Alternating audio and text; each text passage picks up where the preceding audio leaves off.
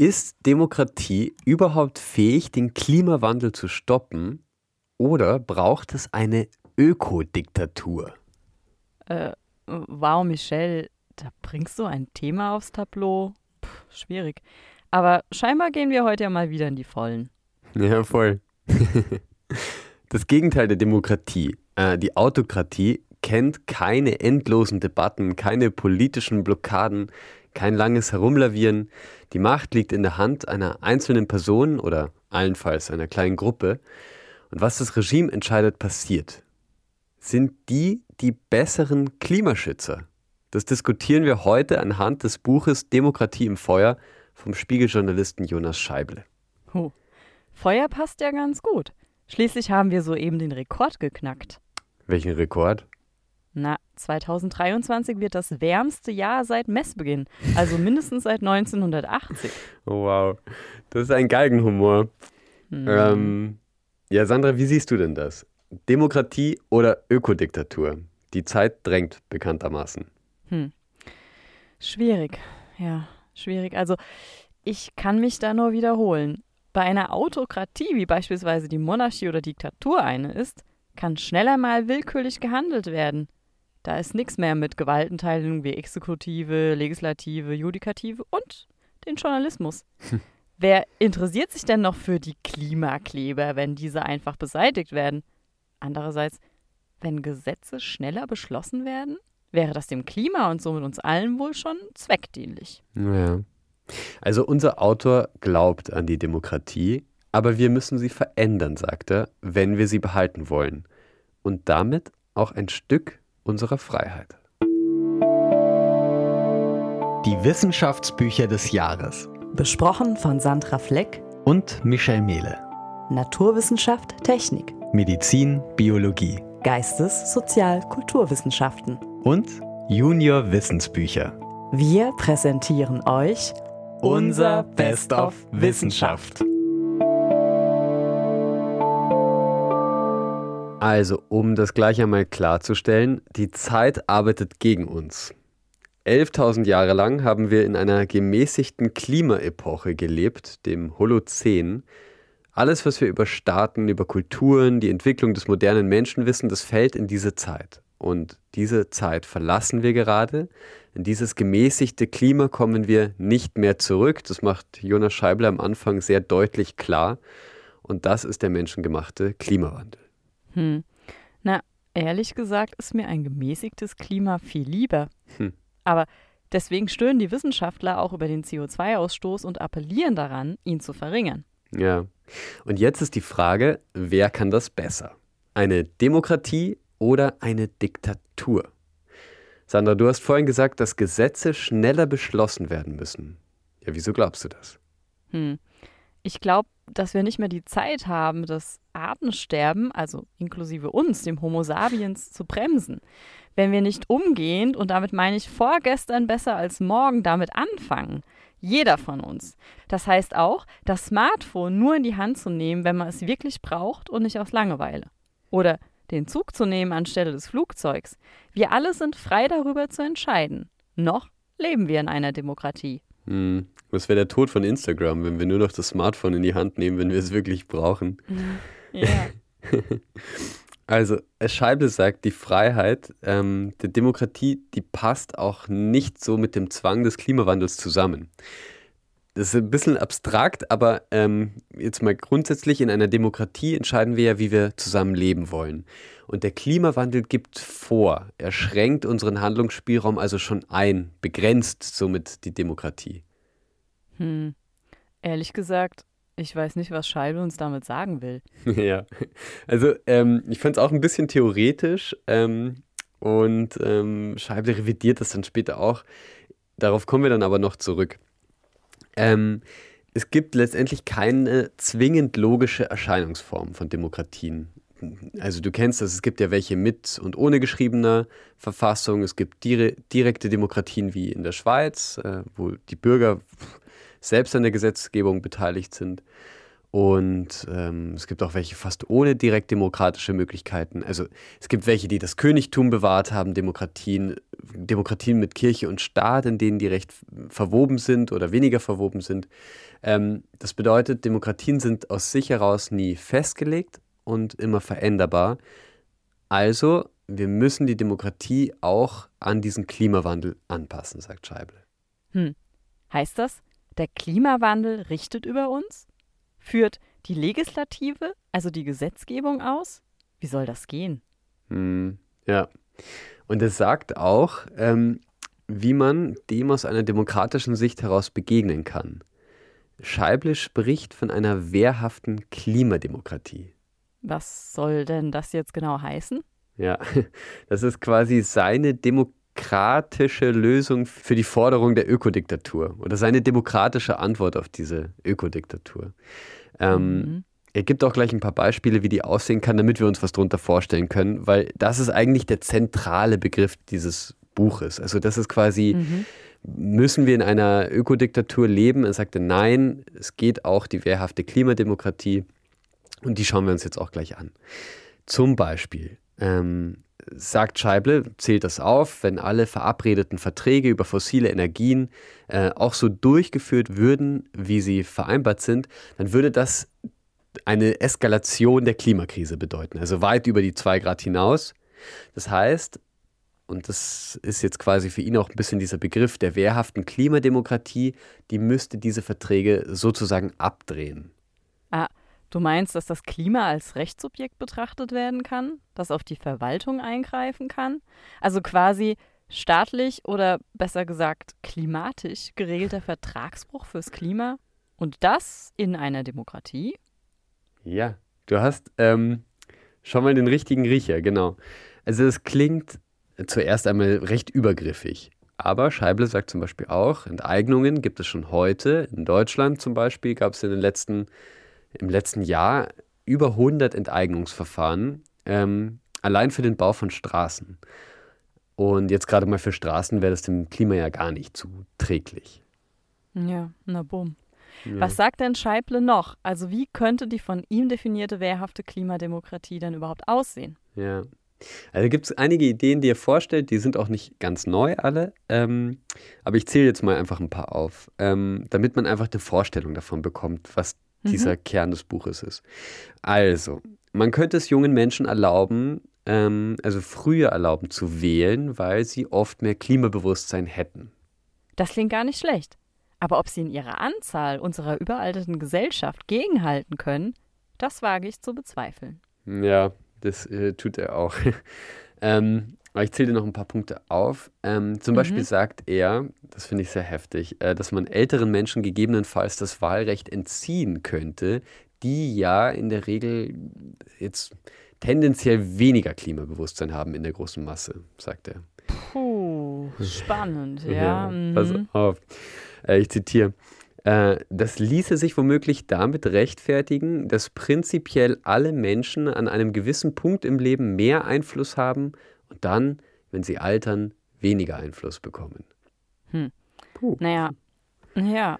Auf der anderen Seite, was ist, wenn ein Rentner sowieso im Alter seine Ruhe haben möchte und sich vom politischen Diskurs zurückzieht?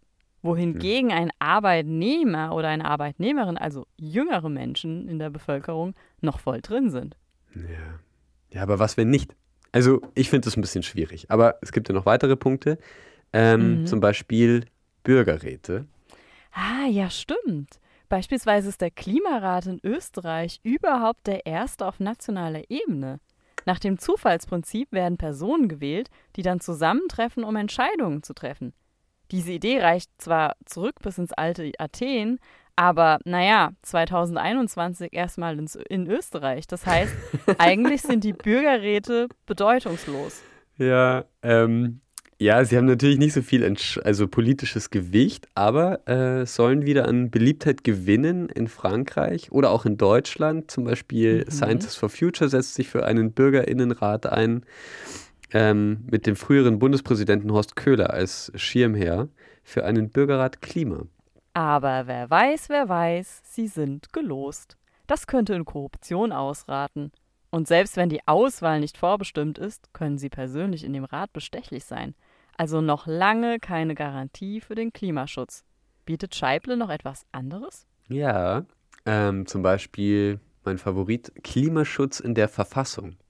Oder Klimaministerium mit Vetorecht oder, finde ich auch sehr lustig, ein verpflichtendes halbes Jahr für den Klimaschutz. Also quasi Oh, nationaler ja. Klimadienst statt Bundesheer. Super, super interessant. Klimadienst oder freiwilliges soziales Jahr, damit könnte ich mich auch anfreunden. Ja.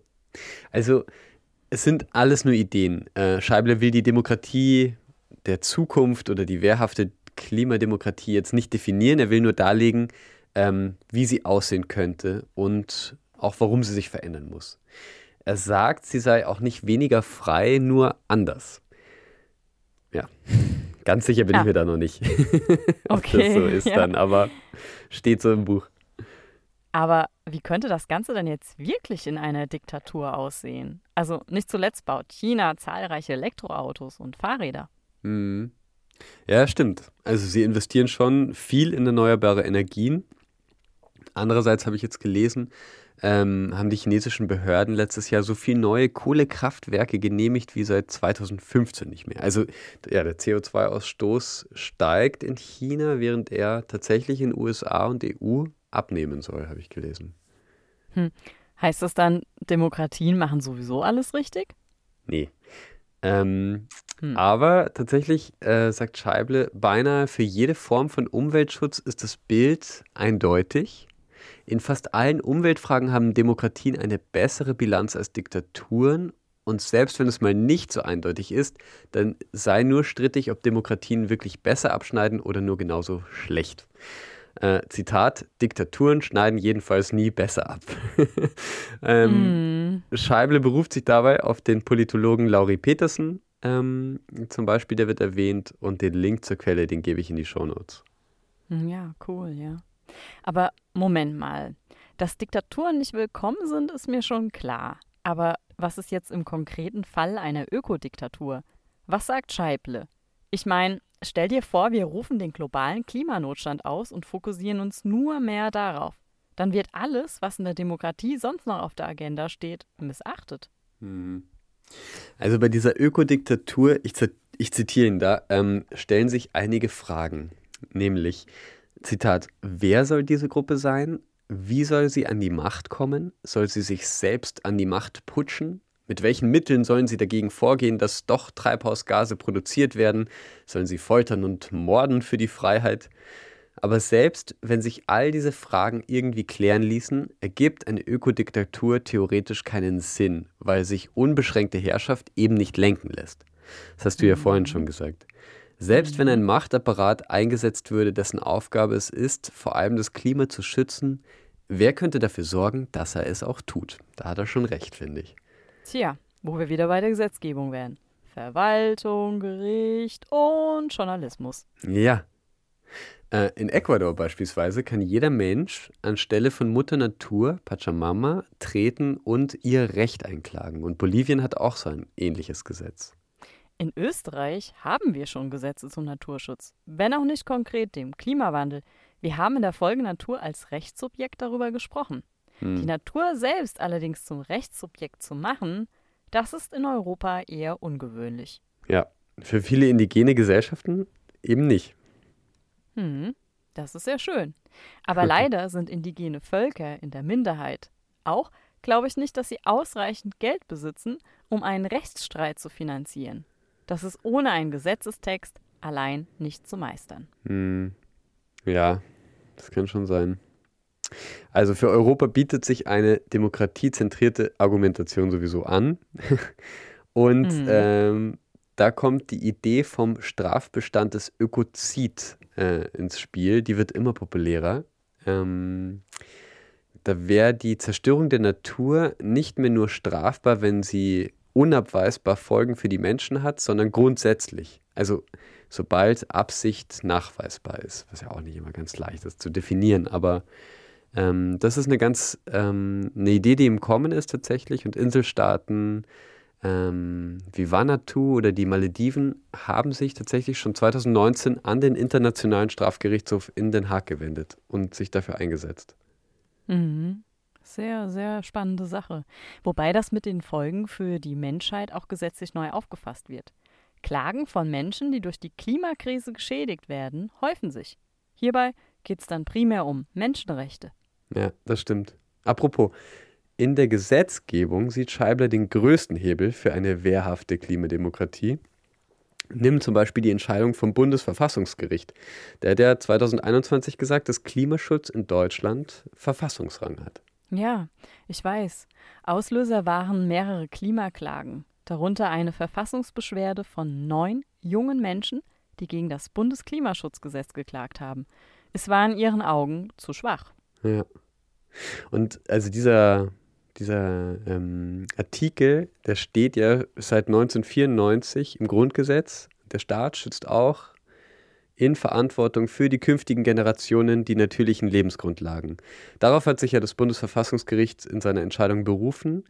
Und das ist auch interessant, weil bisher galt dieser Artikel als weitgehend wirkungslos, aber im Angesicht der Klimakrise können Gesetze auch neu interpretiert werden. Ja, wo wir wieder bei unserer Judikative, dem Gericht und somit der Demokratie wären. Ja. Hm. Jetzt sag noch, Michelle, wie hat sich denn das Buch Demokratie im Feuer von Jonas Scheible gelesen? Ja, gut. Das Buch mhm. ist flüssig zu lesen, äh, eindringlich, sehr eindringlich, vor allem die ersten 100 Seiten, wo es um den Klimawandel geht. Und es ist am Ende für mich auch herausgearbeitet, warum die Antwort wehrhafte Klimademokratie heißen sollte und nicht Ökodiktatur. Allerdings bleibt ein bisschen ein flaues Gefühl für mich, ähm, weil natürlich der Klimawandel ist äh, diese Bedrohung, das ist einfach ist, ist unsere Aufgabe in dieser Zeit. Wir müssen ihn ernst nehmen. Trotzdem bleibt bei mir so ein komisches Gefühl, wenn ich diese Bedrohung allem überordne, dann fühlt sich das seltsam an für mich. Quasi ein mhm. Stück in die Diktatur, um die Freiheit zu bewahren. Ähm, da bin ich mir überhaupt nicht sicher, dass der, ähm, dass, dass Jonas Scheible das ähm, so gerne hört, wie ich das jetzt äh, empfinde. Aber es gibt schon eine Stelle im Buch, wo er sagt, man kann zum Beispiel auch ähm, gegen Klimamaßnahmen demonstra demonstrieren, aber es bringt halt nichts. Also diese, mhm. es passiert schon so eine gewisse Einordnung. Ähm, die vielleicht notwendig ist, ich weiß nicht genau. Aber ja. ja, ein bisschen schräg ist es doch. Ja, ich denke, wir suchen ja alle irgendwie nach Lösungen, ja, bei diesem Problem. Also mal schauen. Aber sag, jetzt ist Scheible ja ein Journalist. Ja. Kann man von ihm überhaupt ein populärwissenschaftliches Buch äh, erwarten? Ja, stimmt, er ist kein Wissenschaftler, das stimmt. Ähm, ich habe mich trotzdem für das Buch entschieden. Ähm, es gab tatsächlich noch ein anderes, aber mir schien dieses, obwohl das andere neuer war, schien mir dieses, ähm, das tut mir jetzt leid, ich habe das andere gar nicht gelesen, aber mir schien das äh, von Jonas Scheible doch als fundierter. Ähm, mhm. Und das ist natürlich immer schwierig. Äh, wie viel weiß er jetzt? Ähm, also, er, er, hat das nicht studiert und er arbeitet ja nicht als Wissenschaftler, aber ähm, ich meine, er beruft sich einfach auf seriöse Quellen. Und, ähm, und die Frage, die er formuliert, ist ja letztendlich eine Frage, äh, ein, bisschen eine politikwissenschaftliche Frage vielleicht, mhm. nämlich wie lösen wir denn diese Klimakrise? Also welches Herrschaftssystem ist denn das Beste dafür? Und ähm, ich finde die Argumente, die er bringt, sind schlüssig, ähm, denen kann man gut folgen und ähm, ich finde, also ich würde das Buch schon empfehlen. Also das ist, finde ich, äh, ich würde sagen, eine saubere Arbeit, die er da gemacht hat. Okay, ja, sehr ja. gut. Ja, und, und wie ist der Aufbau jetzt des Buch? Ich nehme an, es war ein langes Buch. Ähm, 300 Seiten, gar nicht so lang. Es liest sich halt auch ganz gut, wenn, also als Journalist weiß man natürlich auch, wie er das irgendwie einigermaßen so formuliert, dass das ähm, ganz gut lesbar ist. Ähm, vielleicht sage ich ganz kurz die ersten 100 Seiten, das habe ich ja vorhin schon gesagt, beschäftigen sich tatsächlich nur mit äh, dem, dem Ausmaß der Klimakrise und ich bin, es gibt ja Leute, die sagen, ähm, wir Menschen haben die Klimakrise verstanden, es geht jetzt nur noch darum, was sind die besten Lösungen. Ich glaube, er sieht das ein bisschen anders. Ich glaube, er, er, er widmet nochmal 100 Seiten dieser Klimakrise, weil er sagt, hey, wenn man wirklich dieses Ausmaß versteht, ähm, also wenn man sich dann noch hineinfühlen kann, dann kommt sie einem auch noch näher und dann ähm, möchte man auch was dagegen tun oder dann erkennt man irgendwie die Relevanz des Problems. Deswegen ähm, sind 100 Seiten nochmal der Klimakrise gewidmet. Das ist auch sehr eindringlich. Also das war für mich auch sehr äh, stark, sage ich jetzt mal. Und mhm. ähm, dann ist das eigentlich Buch grundsätzlich, also dann geht es halt 200 Seiten um diese Frage Ökodiktatur oder wehrhafte Klimademokratie, beziehungsweise relativ schnell, wie könnte denn eine wehrhafte Klimademokratie aussehen? Und da gibt es einfach insgesamt im Buch vier große Kapitel. Das ist dann in zahlreiche kleinere Artikel unterteilt. Das fragmentiert so ein bisschen den Aufbau für mich, aber es liest sich trotzdem äh, sauber durch. Also, ja. Aber hast du, hast du den Eindruck, ähm, er gibt so ein kleines Kochrezept mit auf den Weg, wie Demokratien nee. oder lass es auch äh, Diktaturen, die auf einmal zu Demokratien werden, sein, ähm, mit der Klimakrise tatsächlich umgehen sollen? Nee, das macht er nicht. Also er schreibt dann auch im Buch, ich weiß gar nicht mehr wo, dass er das wirklich nicht will. Also dass er jetzt nicht mhm. sagen will, wie die Demokratie in Zukunft auszusehen hat oder eine wehrhafte Klimademokratie aussehen soll. Aber es ist schon ganz gut, finde ich, dass es ein paar Beispiele gibt, die wir ja auch vorhin durchgesprochen haben, damit man sich ja. überhaupt vorstellen kann, äh, was denn der Unterschied ist zu, dem, zu der Art von Demokratie, die wir jetzt haben. Mhm. Zur Demokratie, ja. die wir jetzt haben, hat er ja, äh, das war am Anfang dieses, in Anführungszeichen, das haben wir das komische Argument genannt, ähm, die quasi sich unabhängig vom Klimawandel bewegt. Also er sagt letztendlich, wir tun mo momentan nicht genug. Ja? Wir halten zwar das Ideal der, der Demokratie in allen Ehren, indem wir einfach nur entscheiden, was uns, wie wir zusammenleben wollen, aber indem wir die Klimakrise nicht wahrnehmen. Ähm, er sagt halt sozusagen, wir müssen die Klimakrise wahrnehmen, indem wir ihr auch mit einer Veränderung der Demokratie begegnen. Und das ist für ihn diese wehrhafte Klimademokratie. Ja, spannend. Genau. Ja. Also, wenn einen die Frage interessiert, würde ich das Buch empfehlen. Äh, der volle Titel ist übrigens Demokratie im Feuer, warum wir die Freiheit nur bewahren, wenn wir das Klima retten und umgekehrt. Ist im DVA-Verlag erschienen und kostet in Österreich 23,50 Euro. Ja, cool. Dann danke Michelle für die Vorstellung ja. des Buchs. Fein. Sehr gerne. Danke dir.